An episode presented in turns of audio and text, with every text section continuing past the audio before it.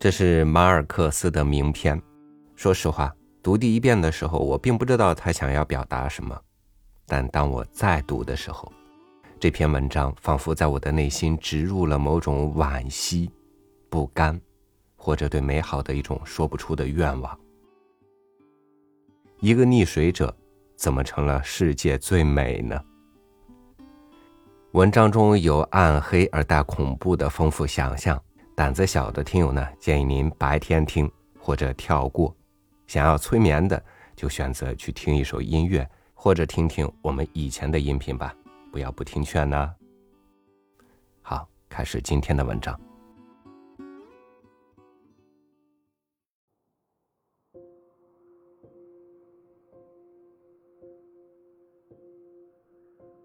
海面上渐渐飘过来一个黑乎乎的东西。先发现的孩子们炫耀的说：“那是一艘敌船。”过了一会儿。他们又发现那件漂浮物上没有挂旗帜，也没有桅杆，于是又认为是一条鲸鱼。一直到它飘到岸边，他们从它身上取下那些黑乎乎的马尾藻、水母和遇难船只的碎片后，才发现是一个淹死的人。孩子们跟这个尸体玩了整整一个下午。他们在沙滩上把它埋好，然后再挖出来。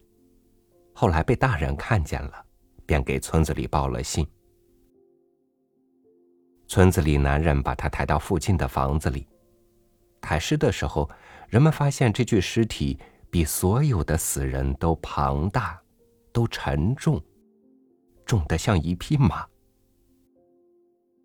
男人们互相议论着。可能是因为他在水里泡的时间太长了，水都浸到了骨头里的缘故。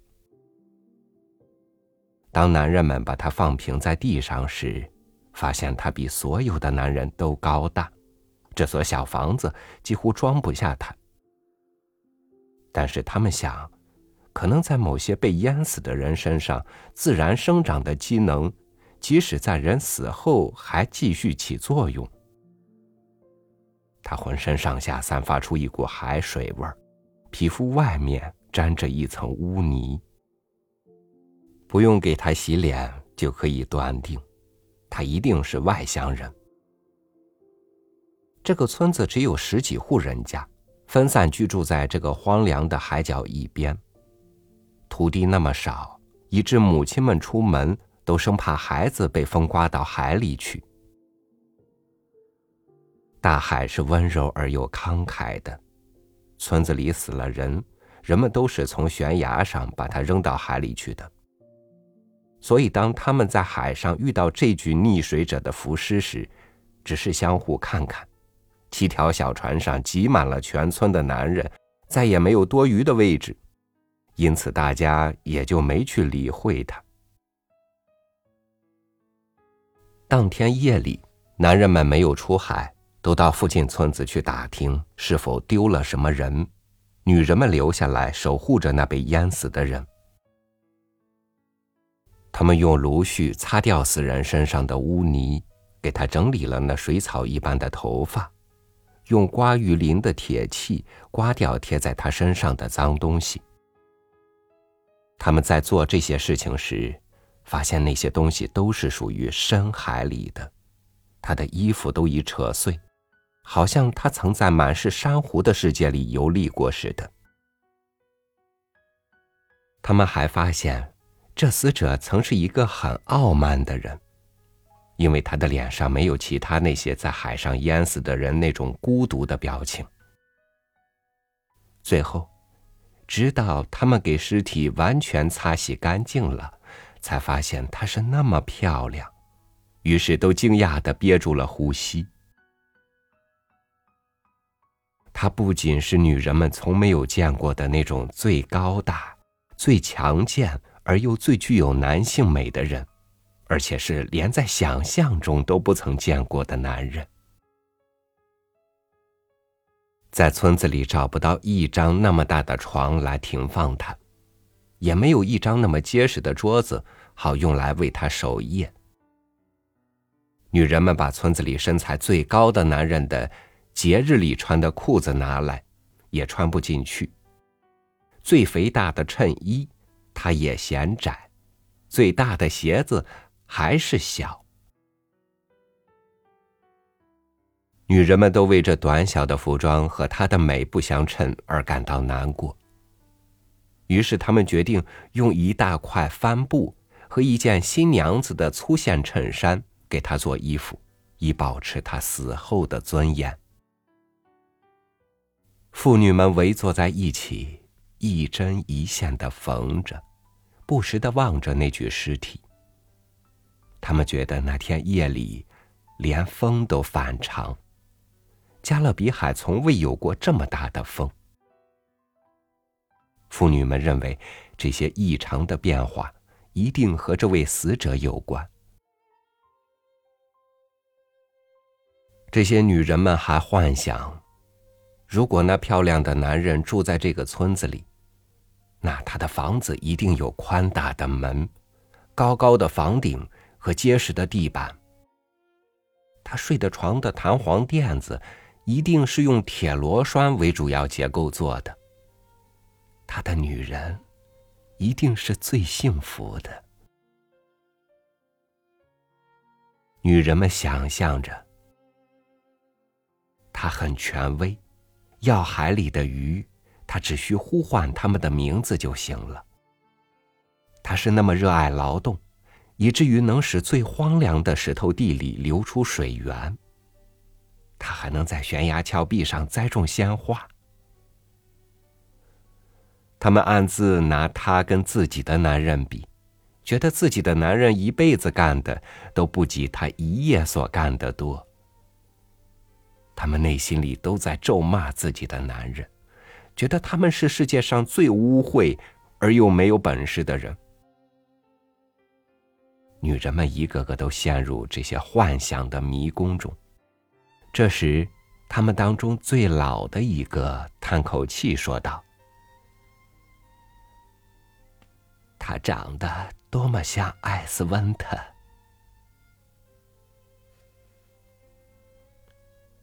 不错，是很像。大多数人再次看他一眼时，都觉得再没有别的名字比这还合适的了。可几个最固执的年轻妇女。”想给他起名叫劳塔罗，但没有成功。最后，麻布不够了，衣服裁剪的不好，穿在他身上显得紧绷绷的，仿佛他体内有一种潜在的力量，把衬衫的扣子都崩掉了。后半夜，大海沉睡了，沙沙的风声。听得清清楚楚，周围一片静寂。关于这溺水者的名字的争议，最后以命名埃斯特温而告结束。那些给他穿衣服、梳头、剪指甲和修胡子的女人，在把他放到地上时，都抑制不住难受的心情。他们想到他死后都这么麻烦，活着时他那庞大的身体一定很不幸。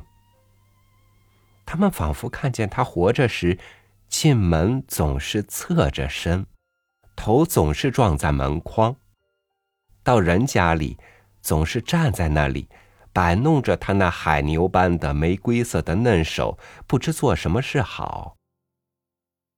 女主人总是不放心的找一把最结实的椅子，请埃斯特温坐下，可他却靠在墙边，微笑着说：“没关系，夫人，我这样待着很好。”他每次到人家拜访，都总是重复那句话：“没关系，夫人，我这样待着很好。”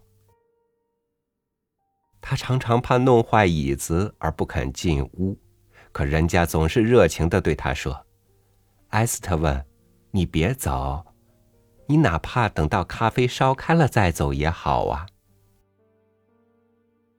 可后来这个大傻瓜还是走了。多可爱呀！这个漂亮的傻瓜走了。天快亮时，女人们面对那具尸体，还在想着这些事。后来，当他们用一块手帕为他盖脸，免得阳光打扰他时，见到他是那样永远的安息了，像所有的男人一样，无法抗拒这自然规律的安排，都止不住流下了眼泪。先是他们当中最年轻的一个女人开始抽泣。其他人强忍着，只是悲伤的叹着气。可到后来，越来越想哭，因为这个被淹死的人，越发使他们回忆起埃斯特温，这位世界上最无人帮助的可怜人。他是那么温柔，而又助人为乐。最后，当男人们回来说那个溺水者不是邻村人时，他们在痛哭之余，都感到了一种莫名的空虚。神圣的上帝，他是我们的。他们哭泣着说：“男人们认为这些言过其实的话，只不过是女人的轻浮。他们已经被这一夜的巡访搞得精疲力尽，只想立刻处理掉这个额外的累赘。”他们找来一些旧帆布，捆成担架，好把这沉重的身体抬到悬崖边上。他们想在他脚腕子上捆上一副商船的铁锚，好让他顺利的沉到海底。这样，即使是再大的风浪，也不会再把他飘回海岸了。但是，他们越是着急，女人们却越是耽搁时间。他们像正在啄食海滩贝壳的母鸡受到了惊吓一样。一些人忙着给死者这儿放上护身符，另一些人忙着给死者在那儿扣上一条导向的带子，七嘴八舌的。这个说：“你取下来放到这儿。”那一个又说：“你看，都快把我挤倒在死人身上了。”这乱糟糟的场面。使男人们感到莫名其妙，他们开始抱怨，没有必要为一个外乡人搞这么多装饰品，反正在上面带再多的东西也是喂鲨鱼。女人们并不理会，仍继续往死者身上放那些不值钱的殉葬品，放上去又取下来，再放上去。男人们嘴里骂着。这里什么时候这样对待过一个飘来的死人，一个素不相识的死人，一堆臭肉。一个女人被这毫无感情的话激怒了，走过去取掉盖在死者脸上的手帕，这下连男人们也都惊呆了。是埃斯特温。男人们二话没说就认为是他。如果对他说。这瓦尔特拉莱，他们也许还会记得他那美国人的口音、肩头上的金刚鹦鹉和打猛兽的火枪。但是这埃斯特温，世界上只能有一位。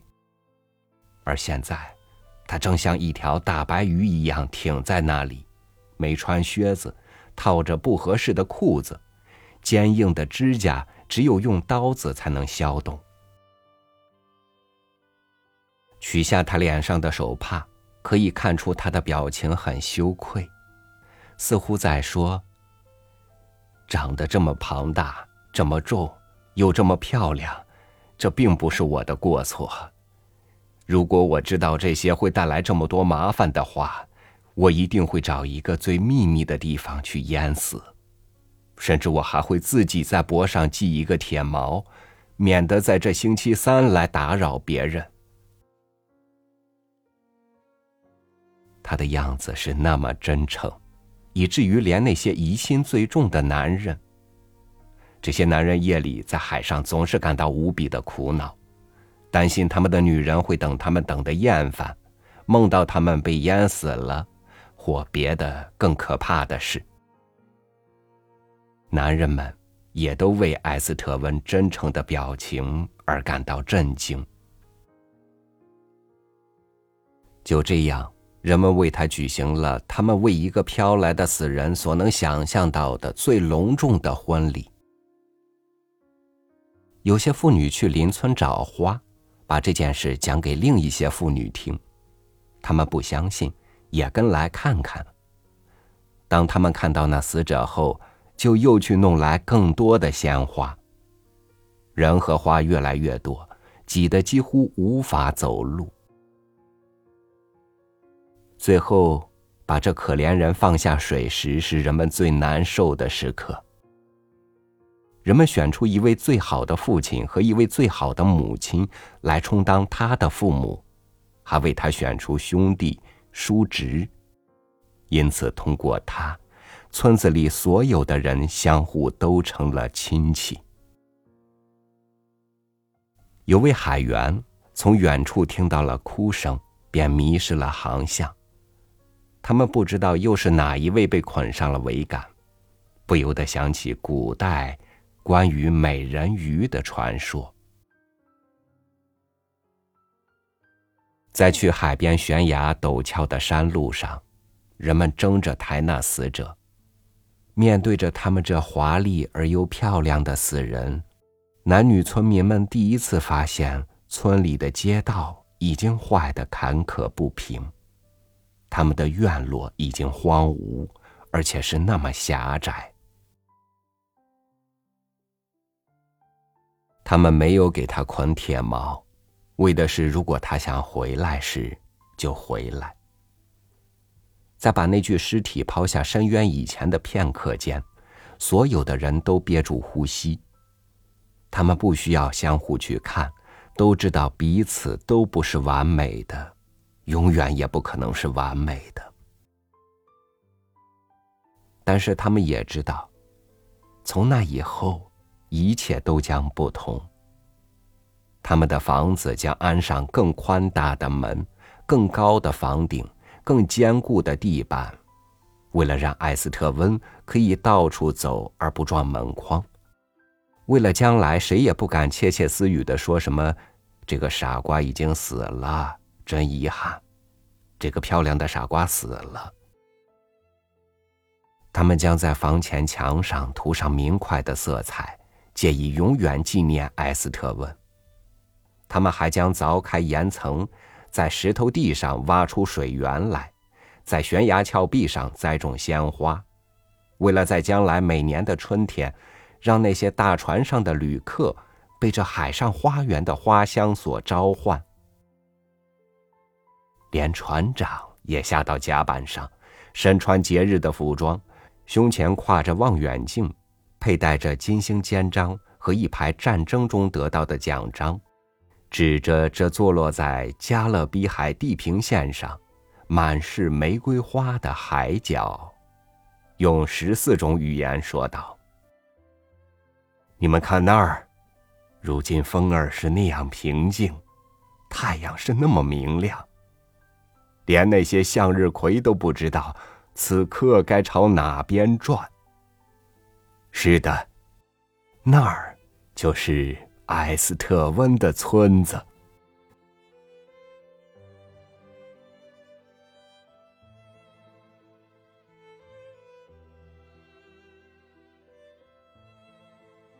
我一直相信美好是深植于人的内心的。埃斯特温在希腊语中有头戴皇冠和鲜花的意思。当人们受到某种美的参照的启示，即使那美已经死去，人们也将用内心的美好向往，再生出新的美好。这个故事给了你什么启示呢？好，感谢您收听我的分享，我是朝雨，祝您晚安、早安或者午安，明天见。